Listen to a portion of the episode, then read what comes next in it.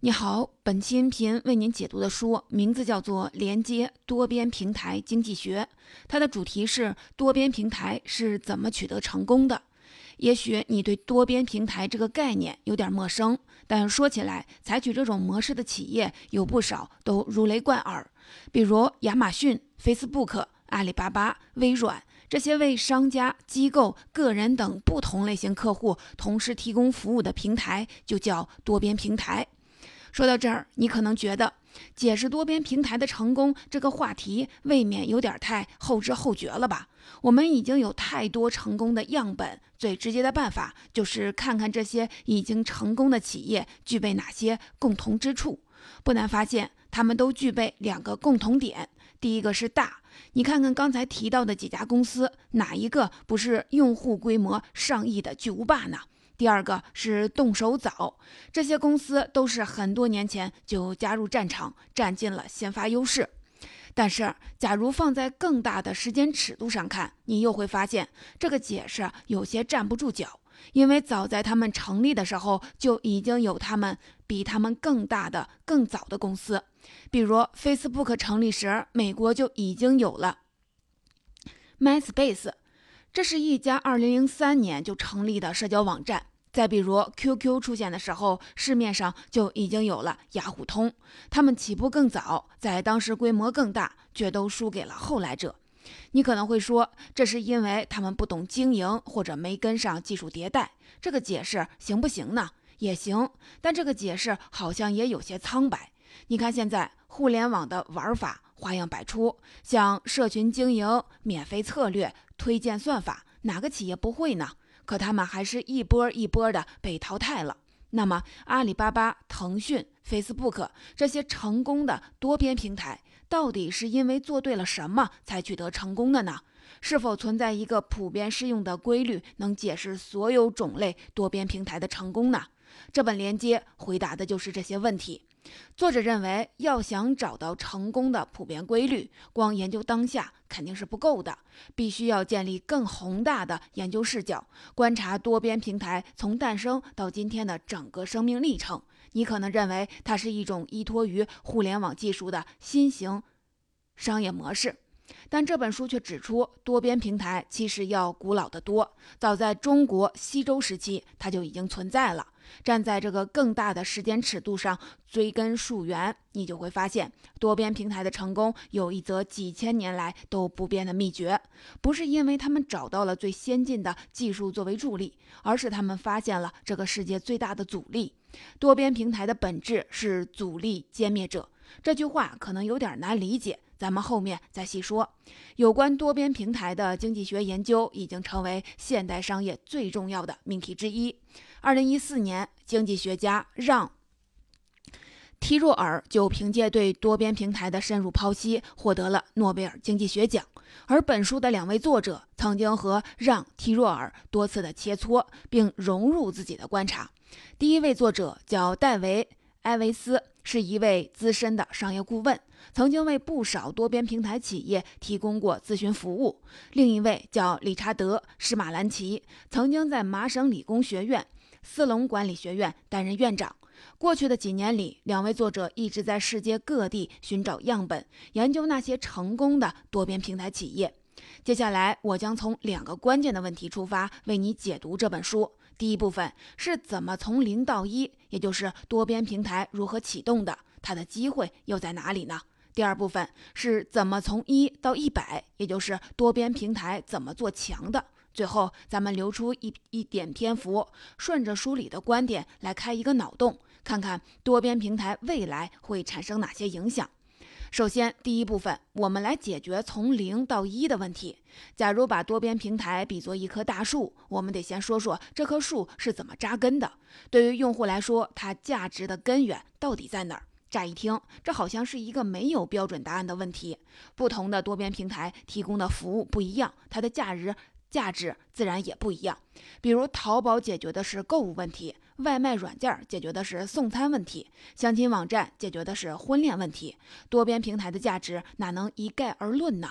但是在这本书里，作者偏偏就给一个统一的答案：要想找到多边平台的价值根源，最好的办法就是回到它的起源，看看这一路走来有哪些价值是始终不变的。接下来，我就从书里为你梳理出了多边平台在不同时期的几个典型案例。这些例子乍一看好像没有什么关联，但是听完之后，你就会发现这里面其实有一条贯穿始终的线索。我们来看一下面的几个案例。早在中国的西周时期，政府就设立了一个叫做媒氏的官职，他的职责是负责适龄男女之间的婚配，提升配对效率，为国家增加人口。你看，一边是男人，一边是女人，他还同时服务于政府，这不就是典型的多边平台吗？后来，这项职能走出政府，演化成了民间的媒人。在通讯落后、人口稀疏、社交圈狭窄的古代，媒人大大降低了婚配的阻力。再来看国外，两千多年前的雅典政府开办了码头集市，让来往的商人、百姓、货船主交易。这可不是简单的以物易物，而是类似于今天的第三方担保交易。商人可以给船主下单，让他们下次出海的时候带回特定的货物。要知道，当时的航海技术并不发达，很多货船出海之后遇到风浪，就可能回不来了。所以，商人们不敢贸然的交易。为了避免一方失约，政府会在中间提供一些担保服务，降低交易中的风险和不确不确定性。你看，这是不是有点像今天的第三方平台？现在我们把目光再拉近一点，看看十五世纪文艺复兴早期的欧洲。当时几个邻近的国家联手，为各国的企业建立了一个类似现在阿里巴巴的中间人平台，也就是跨国的大型集市。邻近国家的商人都可以到这里交易，但是重点不在于这个场所本身，而是它为商人提供了争端解决机制。当时跨国交易最大的困难就是不同国家的商人之间经常起争端，有了国家提供的调解机制，交易就顺畅多了。还有电报发明的早期，各个电报局不光提供电报收发业务，也提供现金存取代理服务，类似于现在的银行转账。过去我们常说话越传越多，钱越传越少，但有了电报之后，这两个风险都大大降低了。说到这儿，你一定已经发现了，上面提到的这些多边平台有一个共通点，正是这个共通点决定了他们的价值，这就是他们都找到了某种阻力，也就是社会发展中出现的问题，并且试图解决它。媒人的目标是消除婚配阻力，跨国集市。针对的是跨国交易的阻力，而电报针对的是信息和现金传递的阻力。即使今天这个本质依然没有变，只是借助互联网技术，它的规模变得更大。媒人变成了婚恋网站，集市变成了电商平台，电报局转变成了微信红包。你看，我们一直以为多边平台是互联网产物，但其实互联网从来都不是催生多边平台的土壤，而是它的功绩。不管在哪个时代，做一个阻力的歼灭者，都是多边平台最底层的核心算法。它处理的阻力越重要，对于各个参与方的价值就越大。有了这个发现之后，我们再去观察今天的互联网多边平台，你就会发现，很多平台的持续创新其实并不是业务转型，而恰恰是在加深这套核心算法。比如阿里巴巴的 B to B 业务。早期的阿里巴巴认为，在中国，由于通信设施糟糕，生意并不好做。他们要做的就是消除阻力。第一步是消除信息阻力。阿里巴巴建立网站，让供求双方发布需求信息，市场一下就变大了。一个山东的轴承厂可以在这里接受来自全世界的订单。第二步是消除信任阻力。对于买卖双方来说，由于距离遥远。很难互相信任。根据阿里巴巴早期的调查，百分之九十的商人在网上寻找贸易伙伴时，都把信任看作是最重要的因素。不仅是对交易伙伴的信任，也包括对平台交易的信任。它的重要程度排在了质量和价格之前。因为对交易双方来说，所要寻找的伙伴是否可靠是很难判断的。因此，需要一个第三方机构来背书。这种情况下，有公信力的多边平台就等于在为企业信用而背书。两千零一年，阿里巴巴开通了诚信通服务和第三方认证，后来又提供买卖双方互评机制，还有第三方支付服务。这些连续的创新目的都是一个：消除不信任感，把关键节点上的不确定性尽可能变成确定性。假如把商业世界看成是一片连绵起伏的山丘，那么多边平台的目的就是要铲平山峰，把它变成一片畅通无阻的平原。多边平台能否做大，取决于它歼灭的阻力够不够大。换句话说，就是它解决的问题够不够复杂，够不够大。作者还特地的对比了阿里巴巴和美国同类型的创业公司。美国的互联网技术并不比中国落后，市场规模也足够大。但是早在两千零五年时，大多数为 B to B 提供服务的多边平台都已经倒闭了。这源于两个原因。第一是美国的一些中小企业并没有面对和中国商家一样的困境，因为有不少大型的采购商，比如沃尔玛，早就建立起了自己的门户网站，处理和供应商之间的关系。第二是美国的社会因素，比如中小企业假如转做电子商务，会带来企业裁员，引发工会抗议，导致新的社会问题。再比如美国的物流业，人力成本比较高。你看，这些都不是 B to B 平台所能够解决的问题。所以，对多边平台来说，找到阻力只是第一步，能否把它歼灭，才是多边平台成功的关键。说到这儿，我们已经知道了多边平台的核心价值，也了解了它的特点。跟传统企业相比，多边平台具备两个特点：第一是丰富的服务界面，多边平台同时为几种不同类型的客户提供服务，比如阿里巴巴，既服务于供应商，又服务于采购商；再比如微软，既服务于软件开发者，又服务于个人用户。第二是对材料的理解不同，传统的企业是从原料供应商那里采购原料。通过加工之后再加价卖给客户，但对多边平台来说，不同的消费者群体本身就是原材料，它可以不像向消费者直接出售任何东西，但是他们会把不同的客户聚集在一起，并且对其中某一类客户提供免费服务，然后向另一端收取费用。比如淘宝网对个人用户提供免费的基础服务，但商家需要向这个平台支付费用。说到这儿，不难发现，很多成功的互联网企业都具备多边平台的特点。以上呢是第一部分内容，多边平台应该如何的启动？答案是找到核心阻力，并且消灭它。一个成功的多边平台必须是一个关键阻力的歼灭者。启动之后，下一个目标就是成长。第二部分，我们就来回答从一到一百的问题。多边平台应该如何做强呢？作者认为，多边平台能不能做强，不在于你的规模够不够大，而是你能不能达到关键规模。注意，这是两个概念。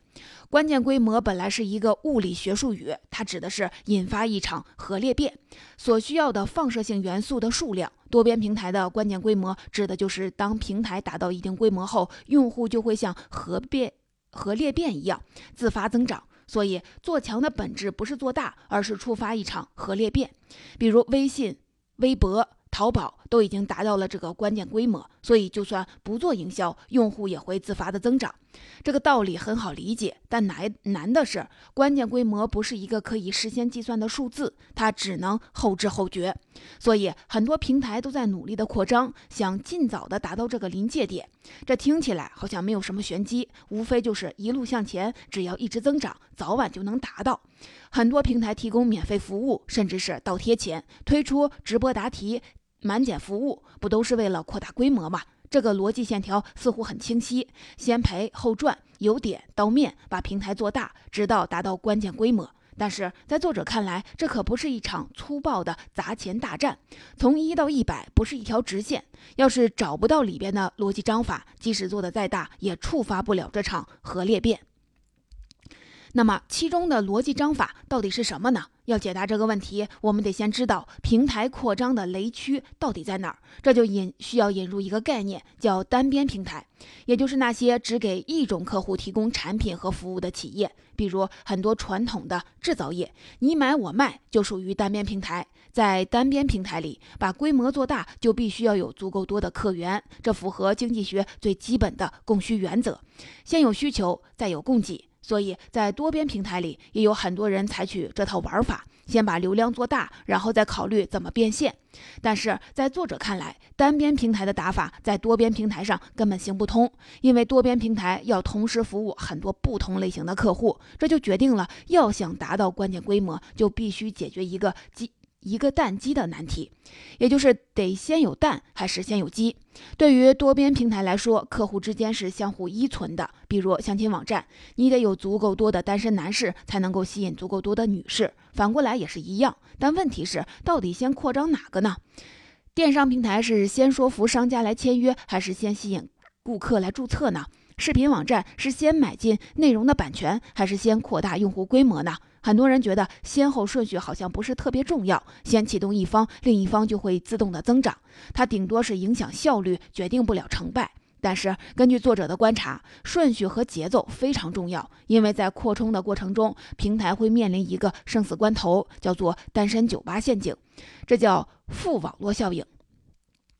我们一直以为互联网平台严格遵循网络效应，也就是每增加一个客户，就多了一个可供链接的节点。它的价值就会增加一分，但是在单身酒吧这个场景里，网络效应正好是反过来的。你看，去单身酒吧的大多数想摆脱单身的人，假如去酒吧的男女都很多，当然皆大欢喜；但是假如一方很少，另一方很多，这就意味着会产生很多人追求一个人的情况，竞争反而比酒吧之外更刺激。对于着急摆脱单身的人来说，这当然不是什么好事儿，所以人们会陆陆续续的离开酒吧。多边平台往往也面临着这个问题，比如电商平台，假如顾客多，商家少，就变成了需求过剩，供给不足，商家就可能涨价，最终逼得顾客去别的平台。假如商家多，顾客少，为了争抢客源，商家就可能陷入价格战，最终也会因为利润太小转去别的平台，到最后被搞垮的还是平台本身。所以，达到关键规模，必须要解决淡季难题，也就是在几种不同类型的客户之间建立一个增长逻辑。比如早期的微博，先打造了很多大 V，通过内容发布来吸引用户，然后卷入越来越多的人。在这本书里，作者列举了很多五花八门的打法，比如 YouTube、Facebook、谷歌等等。那么这些打法里有没有一些普遍适用的技巧呢？作者在书里总结出了一些策略。叫既做单边又做多边。一提起多边平台，很多人都把它当成一个纯粹的平台，用来连接不同的资源。但是作者认为，强大的多边平台往往是从单边平台做起的，也就是先用单边平台的策略，把基础设施里的某一个优势做大，然后用这个优势去吸引多边平台。比如早期的淘宝，给商家提供了各种各样的服务，淘宝模特。物流服务商、客户服务商等等，这成为商家入驻淘宝的重要动力。再比如微软的 Windows 操作系统，开发者可以在上面编写程序卖给用户，同时呢，微软自己也开发了 Office，它本身又吸引了很多的用户，这些用户又吸引了更多的开发者。这就像在单身的酒吧，你就算不能马上汇集一大批优秀的单身男女，你至少可以先提供一些风味独特的好酒。就算不是为了脱单，这些酒本身也能够留住不少的客户。先做单边，再做多边的好处是，你最初吸引来的第一批用户是基于真实需求的真实用户，他们往往会沉淀下来，成为平台的第一批资源，然后他们会自然而然地吸引其他的多边客户。换句话来说，找到增长逻辑，就有可能达到关键规模。但是对于已经达到关键规模的平台来说，也不能高枕无忧，你还要面对其他平台的竞争，一个不小心还是会被打垮。那么应该怎么让关键规模持续的下去呢？在这里，我想引用一下本书之外的知识。另一位专门研究互联网商业的专家，湖畔大学的曾明老师，针对现在的互联网技术，给出了一个特别精辟的总结：一个平台的持续增长，需要把握住一个关键因素，叫做活数据。提起大数据，你应该不陌生。互联网会记录我们的每一个在线行为，并把它们转化成数据。久而久之，这个数据库就会变得越来越大。但是，仅仅大还不够，还得让这个数据活起来。这就是不断的分析、消化数据，让它来产生更多的数据，而形成数据回流。具体来说，活数据有三个特点：首先，活数据是连贯的，是全本记录，而不是冲样调查。在互联网出现之前，调查数据是一件很麻烦的事儿，要事先的设计问卷，然后逐个调查。这个调查数据只能反映当事人某个时间段的想法。但是在互联网时代，这个数据是连贯的，只要你在线，系统就会自动的记录你的每一个行为，就是一个连贯的动态记录。其次，活数据的第二个特点是先有数据后有洞察。以往的调查方法是先设定问题。然后根据问题去搜集数据，一旦你遗漏了什么问题，或者发现新的问题，就必须一切重来。但是在活数据的时代，这个过程翻转了，我们可以先搜集数据，再根据数据做出决策。说到这儿，你可能会觉得活数据不是和大数据一样吗？别急，接下来的第三个特点才是活数据的关键，也就是把实时决策权交给数据，让数据随时自己修正自己。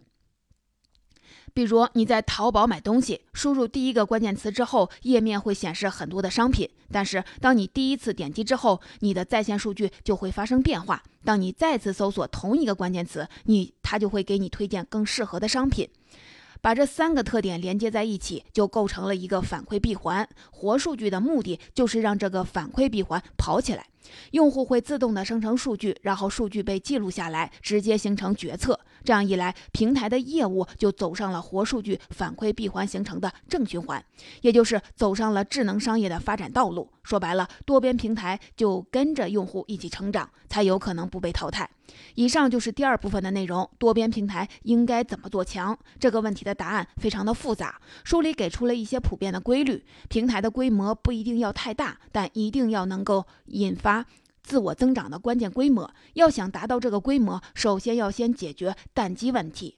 你可以先采用做单边，再做多边的策略，通过自制产品吸引来第一批客户。在达到了关键规模后，要避免平台在竞争中发生坍缩，你必须得让数据活起来，让平台跟随用户一起迭代。到这里，这本连接的精华内容已经为您解读完了。回顾一下，多边平台并不是一个互联网造就的新事物，它已经存在了几千年。在这几千年里，它遵循着一个不变的核心价值，就是歼灭阻力。找到关键阻力是多边平台做成的关键，而决定多边平台能不能做强的是它能否达到关键规模。具体来说，要做到两点：第一个是找到增长逻辑，解决淡季难题；第二个是活用数据，建立反闭环。现在，全世界已经有很多规模巨大的多边平台企业，市值最高的十家创业公司里，七家是多边平台，比如苹果、谷歌、阿里巴巴等等。他们未来产生的影响还会越来越大。最后，我们用一个简短的篇幅，顺着书里的观点来开一个脑洞，看看多边平台未来会产生哪些影响。首先，多边平台的崛起改变了商业扩张的方式。假如把商业看成一场耕作，以往的商业扩张是寻找最肥沃的土地和长得最好的农作物，然后开始一轮轮的收割，也就是找到最有价值的客户，提供一个商品或者是服务来获得收益。而多边平台的扩张不是寻找最肥沃的土壤，而是创造土壤本身。它不断的扩张边界，让越来越多的人卷入协作，然后在实时的互动互动中不断的发掘利益。比如淘宝就建立了一种新型的协作，把商家、客户、物流等很多的环节囊括进来。其次，多边平台改变了竞争的定义，竞争对手不仅仅是对立面，它可能就是你的未来。在传统的商业竞争里，商家的竞争目标是用户需求，针对同一个需求，不同商家推出不同的商品。但是在多边平台的竞争中，目标不只是用户需求，还包括用户时间，这就带来了两个后果。第一是跨行业竞争，比如游戏平台、视频平台、资讯平台，同样都在争取用户的休闲时间。原本不相干的行业，彼此之间都构成了竞争。这些平台随时都有可能向另一个行业发力，竞争范围已经超出了行业。第二个是降维打击。你也许听过一个段子，说的是打败康师傅的不一定是金麦郎，而是外卖平台。一个新物种的崛起，从根本上替代掉旧的物种，而不是旧物种之间分出了胜负。最后，多边平台改变了商业世界的基础地貌。以往的商业世界是由一条条的线组成的，商品从制作到销售，从买到卖是一条直线。但是现在我们发现，商业世界逐渐的变成了一层层的网，比如移动网络是最底层的网，再上一层。是苹果和安卓两大操作系统，他们给手机应用提供平台。再往上一层，手机里的应用程序本身又是多边平台，针对不同的需求给用户提供不同维度的连接。万物互联、实时互动将是这个时代最基本的特征。